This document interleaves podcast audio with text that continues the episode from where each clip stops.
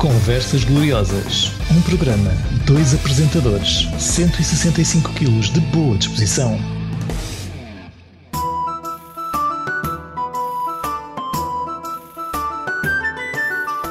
Olá, Duarte. Juntos para mais um programa dedicado ao conhecimento e história do mundo. Pois cá estamos, meu amigo. Olha, desta feita o tema parece bem mais suave, sem qualquer elemento nojento. Então hoje não vamos ter Cosma nem nada do género? Não, hoje vamos falar sobre o primeiro patriota de Portugal. Espera, deixa-me adivinhar. Uh, António Sala? António Sola? Não, claro que não. Não, então. Alguém que conquistou que nem um louco. Conquistou que nem um louco? Já sei. Zezé Camarinha. Mas como é que também esses nomes à cabeça? A sério? Zezé Camarinha, o primeiro patriota de Portugal? Sim, então. Se alguém que se fartou de conquistar foi ele. Gajas e gajas. Mas todas que falam estrangeiro. Não. Hoje vamos nos dedicar ao rei Afonso I. Afonso Henriques, o conquistador.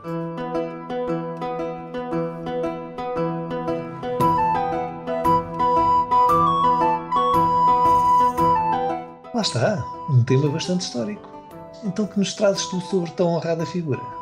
Olha, digo-te desde já que os problemas com a juventude, ao contrário do que os nossos pais diziam na nossa geração, existiam há muito tempo. Séculos atrás, para ser mais preciso. Mas assim, tipo que crianças rebeldes e droga e tal? Bastante rebelde. É que enquanto o pai do Afonso Henriques era vivo, a família era unida, sem problemas de maior. Tanto que era assim que não sabemos absolutamente nada do que se passou antes. Depois de ele morrer, o Henriquinho, nome carinho que a sua mãe lhe tratou, mudou de cor política. Mas também, pronto, mudar de cor política nos tempos que correm é o que mais acontece neste nosso cantinho lusitano. Realmente, uma tradição quase milenar pelos vistos. Mas olha, que isso na altura fez com que o Henriquinho e a mãezinha, a Terezinha, entrassem em guerra, fez. Olha, acho que Cascais deve o seu nome a uma dessas batalhas. Cascais? Como assim Cascais? Então, então, quando o Henriquinho andava lá a batalhar com a mãe pelas ruas, ela dizia: Mas Afonso, porque Cascais em mim?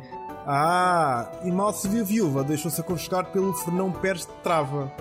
Espera, disseste de Trava?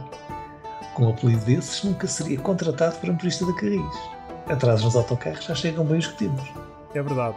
Agora também toda a gente chega atrasada. Mas voltando ao tópico de hoje.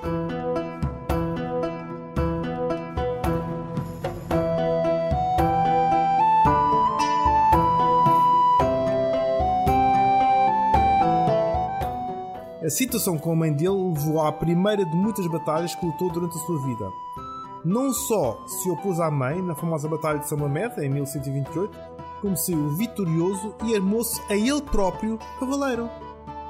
E olha que armar-se sozinho parece-me ser algo bem difícil, sobretudo quando precisas de envergar uma armadura de 300 kg. Grande Henriquinho. Ver nascer Portugal não foi fácil.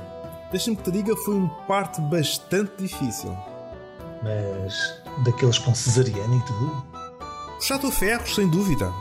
O Henriquinho bem que tentou o reconhecimento do reino pelos seus pares, mas foi apenas em 1140, depois da vitória na Batalha de Ourique contra os mouros, viu os primeiros vislumbres do seu sonho. Pois deve ter sido mesmo um sonho, porque ninguém sabe ao certo se essa batalha existiu, ou que tenha sido em Ourique. Sim, sonhador, mas perseverante. Porque depois dessa batalha, que se calhar não existiu, autoproclamou-se rei de Portugal mas não sem antes ter feito umas doações à igreja e fundado diversos conventos.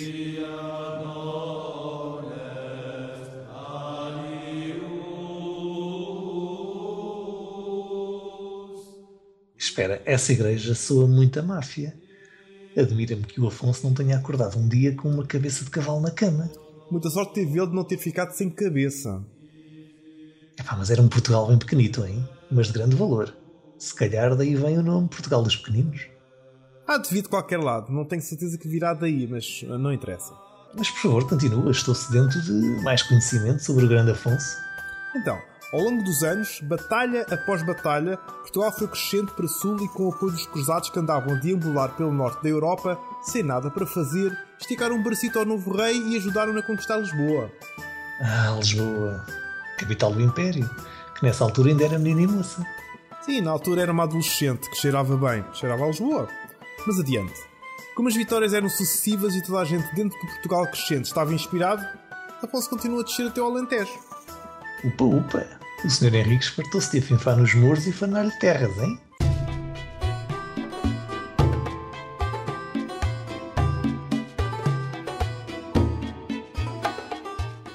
Sim, sim, com todas as conquistas ele já tinha quase o dobro do território que herdara do pai.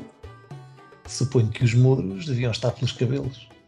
Alguns, como sempre. Bem, se calhar os meus carecas não. Pois, mas olha, carecas ou não, chamavam-lhe em sinal de respeito El Burtucali. O quê? El Burtucali, o português. Mas olha lá, ouvi dizer no outro dia no café que ele chegou a cercar Badajoz. Tentou, mas sem muito sucesso. Sim, porque toda a gente sabe que a Badajoz só se vai comprar caramelos, não é? Isso era antigamente, meu amigo, porque no ano passado estivemos em Badajoz à procura de caramelos e nem vê-los.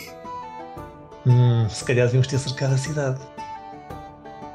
Então, mas com tantas conquistas, ele não tinha namorada?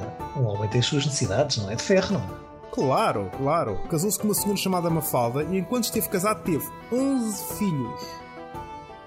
Pois, é o que dá não ter ainda inventado a televisão nessa altura. Quem diz a televisão diz o Pokémon GO. Espera, dela teve 7 filhos. Os outros 4 eram bastardos. Então, teve 11 filhos, isso é uma equipa de futebol. Estou curioso se ele era o treinador ou se era algum ano passado do Special One. Digo-te já que, pelo nome que lhes deu, a originalidade não imperava no reino. Então, Dos 11 filhos que ele teve, dois chamou-lhes o Raka. está giro. Já reparaste que o raco, ao contrário, é ácaro? Quem é que se interessa por um ácaro? Só se for algum setubalense dos que gostam de sardinhas e choco frito. Olha, não tinha reparado, mas isso mostra bem o amor que ele tinha pelas filhas. Continuando. Os outros chamavam-se. Repara, repara os nomes: Afonso, Henrique, João, Pedro e Francisco. Acreditas nestes nomes? É pá, aposto que quando iam registrar as crianças tinham de escolher de uma lista de apenas 10 nomes. Bem, pelo menos está explicada a manifesta falta de originalidade. E uma curiosidade que não sei se sabes. Conta.